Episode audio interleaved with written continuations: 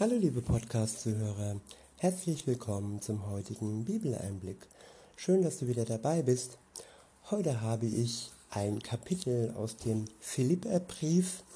Es ist das zweite Kapitel und ich äh, verwende wieder die Übersetzung Das Buch von Roland Werner. Ab Vers 1 heißt es, Wie geht ihr nun miteinander um? Sicher, ermutigt ihr einander durch eure Beziehung zum Messias Jesus. Ihr steht einander durch Trost und Liebe bei. Ihr erlebt die herzliche Gemeinschaft, die Gottes Geist bewirkt. Und ihr geht liebevoll und einfühlsam miteinander um. Ich wiederhole, wie geht ihr nun miteinander um? Sicher ermutigt ihr einander durch eure Beziehung zum Messias Jesus. Ihr steht einander durch Trost und Liebe bei. Ihr erlebt die herzliche Gemeinschaft, die Gottes Geist bewirkt. Und ihr geht liebevoll und einfühlsam miteinander um. Tja, diese Frage können wir uns auch stellen. Wie gehen wir miteinander um? Mit denen in unserem Umfeld, in unserer Familie, äh, bei unseren Freunden, mit unseren Freunden und vielleicht auch in der Ehe. Wie ist da der Umgang? Wer prägt unseren Umgang? Wer zieht uns und wer ermutigt uns? Und welche Vorbilder haben wir und wonach richten wir uns aus? Hier in diesem ersten Vers ist eigentlich der Optimalzustand beschrieben, wenn Menschen sich gemeinsam ermutigen und dies durch die Beziehung zum Messias Jesus geschieht und sie sich äh, einander Trost und Liebe schenken. Ja, genau diese Liebe, genau dieser Trost und diese Gemeinschaft, die vom Geist Gottes bewirkt wird. Es ist keine menschliche Liebe, es ist kein menschlicher Trost und die Gemeinschaft wird ernährt und ähm, ja, vorangetrieben durch Gott selbst, durch seinen Geist. Wenn dies so geschieht, dann ist es ein Stück weit wie das Paradies auf Erden. Dass wir diesen Tröster haben, dass die Christen diesen Geist Gottes geschenkt bekommen, wenn sie sich für Jesus entscheiden, das ist ein Stück wie das Paradies auf Erden. Und das lässt es auch aushalten, diese Zeit, diese Endzeit, bevor Jesus dann sichtbar wiederkommt, um zu richten die Lebenden und die Toten und um die zu sich zu holen in die Wohnung, die er schon vorbereitet hat für uns, für die, die an ihn glauben. Weiter heißt es, wenn das so ist, dann könnt ihr mir noch viel mehr Freude bereiten, wenn ihr auch in euren Gedanken übereinstimmt und von derselben göttlichen Liebe bestimmt seid. Ja, in völligem Einklang auf ein und dasselbe Ziel ausgerichtet lebt. Ich wiederhole. Wenn das so ist, dann könnt ihr mir noch viel mehr Freude bereiten, wenn ihr auch in euren Gedanken übereinstimmt und von derselben göttlichen Liebe bestimmt seid. Ja, in völligem, völligem Einklang auf ein und dasselbe Ziel ausgerichtet leben. Wie oft ist es so, dass Menschen zusammenkommen die unterschiedliche Ziele im Leben haben. Und wie schnell zerbricht dann diese Freundschaft, diese Liebe, diese Ehe, weil sie nicht gemeinsam im Einklang auf ein und dasselbe Ziel ausgerichtet leben.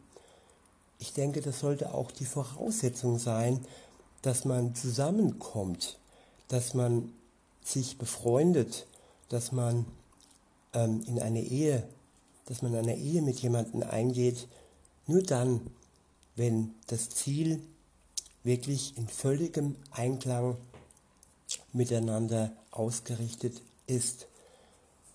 Viele lassen sich durch, ja, durch der, die rosarote Brille leiten, durch ein Verliebtsein leiten, aber erkennen oftmals zu spät, dass sie ganz unterschiedliche Ziele im Leben haben.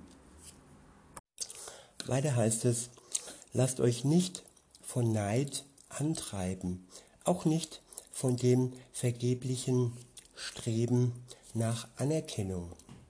Verhaltet euch stattdessen unaufdringlich und achtet einer den anderen höher als sich selbst. Tja, sich nicht aufdrängen, sich nicht in den Vordergrund stellen, einfach nur die Bereitschaft zeigen, für den anderen da zu sein und ihn wertzuschätzen und nicht selbst nach Anerkennung streben, sondern immer darauf achten, dass es dem anderen, dass es seinem Gegenüber gut geht.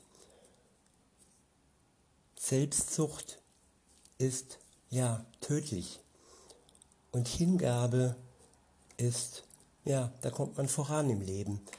Wenn man die eigenen Interessen etwas zurückstellt, nicht in diesem Sinne, dass man ähm, ausgebeutet wird oder dass man äh, die komplette Energie verliert und ja, sein Selbst verliert.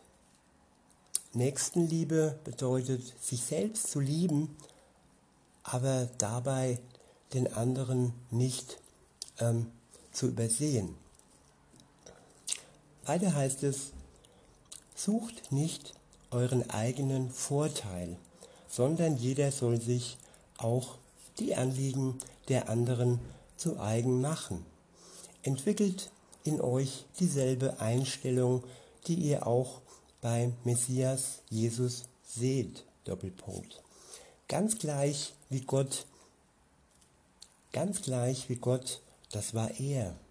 Dennoch klammerte er sich nicht daran fest, Gott gleich zu sein. Nein, er gab alles auf und nahm die Gestalt eines Sklaven an. Ein Mensch wurde er, allen gleich. Ja, er erwies sich in jeder Hinsicht als ein Mensch.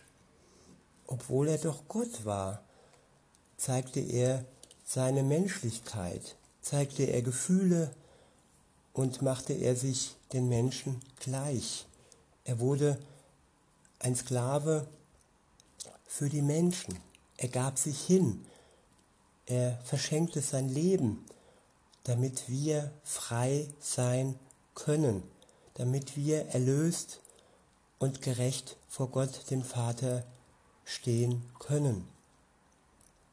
Weiter heißt es, er stieg noch weiter hinunter. Ganz gehorsam wurde er bis zum Tod, dem Tod am Kreuz. Deshalb hat ihn Gott auch über alles hoch gehoben.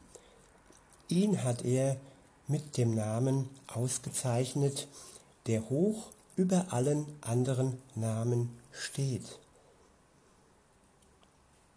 Tja, Jesu Name steht hoch über allen anderen Namen.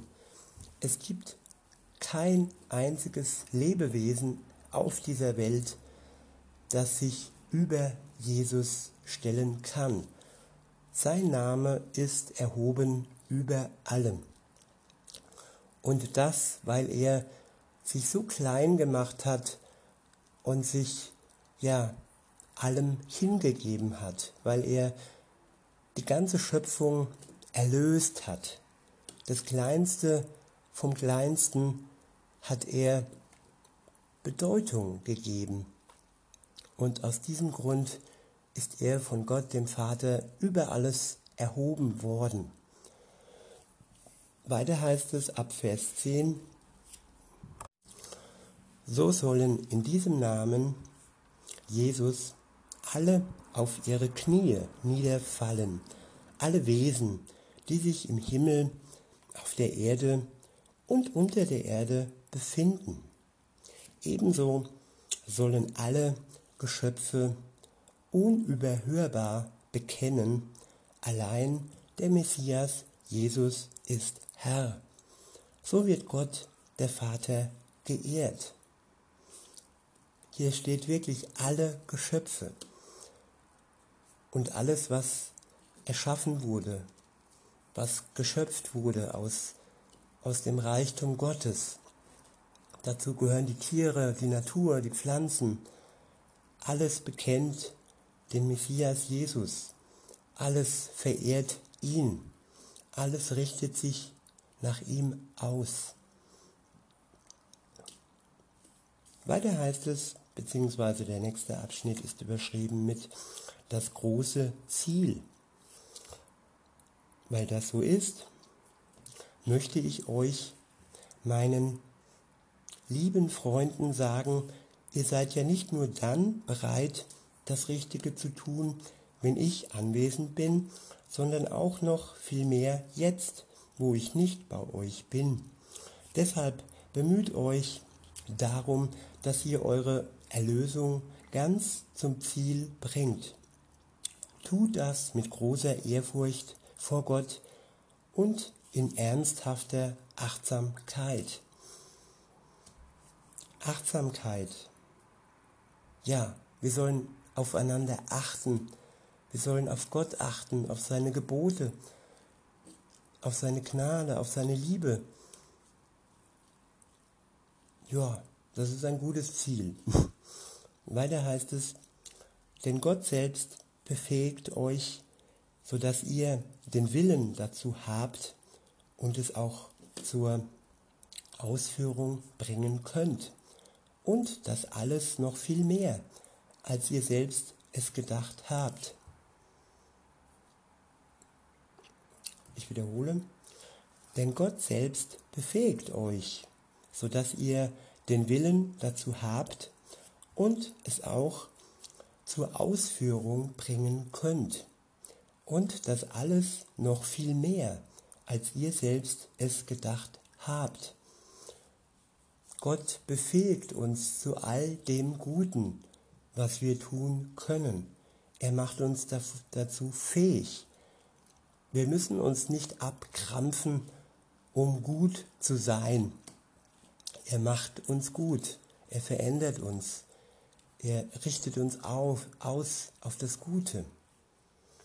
Und durch ihn können wir all das Gute ausführen.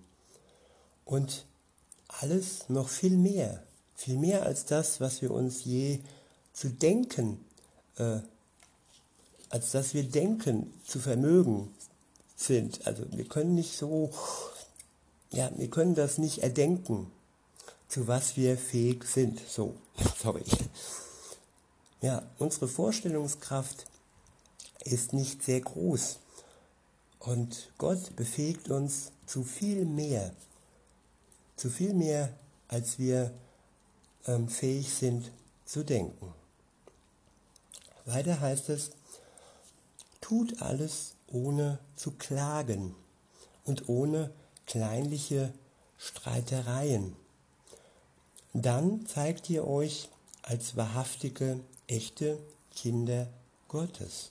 Und niemand kann euch etwas vorwerfen. So lebt ihr inmitten einer völlig vertreten und verborgenen Gesellschaft. Unter ihnen leuchtet ihr wie helle Sterne in der Welt, weil ihr die Botschaft des Lebens festhaltet wiederhole, unter ihnen leuchtet ihr wie helle Sterne in der Welt, weil ihr die Botschaft des Lebens festhaltet. Darauf kann ich dann am Tag des Messias stolz sein, denn dann wird sich zeigen, dass ich nicht umsonst im Wettkampf gelaufen bin und mich auch nicht umsonst angestrengt habe. Selbst wenn ich jetzt wie eine Opfergabe ausgegossen werde, so freue ich mich doch über euren aufopferungsvollen und Gott hingegebenen Glauben und teile diese Freude mit euch allen. Ich wiederhole, selbst wenn ich jetzt wie eine Opfergabe ausgegossen werde, so freue ich mich doch über euren aufopferungsvollen und Gott hingegebenen Glauben und teile diese Freude mit euch allen. Und auch ihr sollt euch darüber freuen. Also freut euch mit mir. Freude in einer Zeit, wo eigentlich rein rational, rein was die Medien angeht, was die täglichen äh, solchen Meldungen angeht, sage ich mal, äh, allein aufgrund dessen äh, sich trotzdem zu freuen auf das, was dann kommt und auf das, was wir in Jesus und durch Jesus, durch seinen Geist jetzt und heute schon haben. Christen haben einen Grund zur Freude, egal wie es um uns herum aussieht, egal was passiert und was noch kommt. Lasst uns zusammen uns freuen. Mit diesen Versen möchte ich es bei diesem Kapitel belassen und wünsche euch noch einen schönen Tag und sag bis denne.